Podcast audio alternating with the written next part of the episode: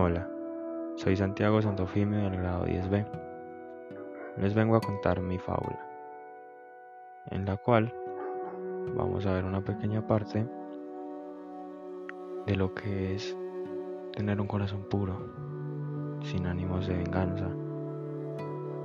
Cómo siempre se puede mostrar la buena cara en los momentos malos y nunca tomar represalias. Acompáñenme.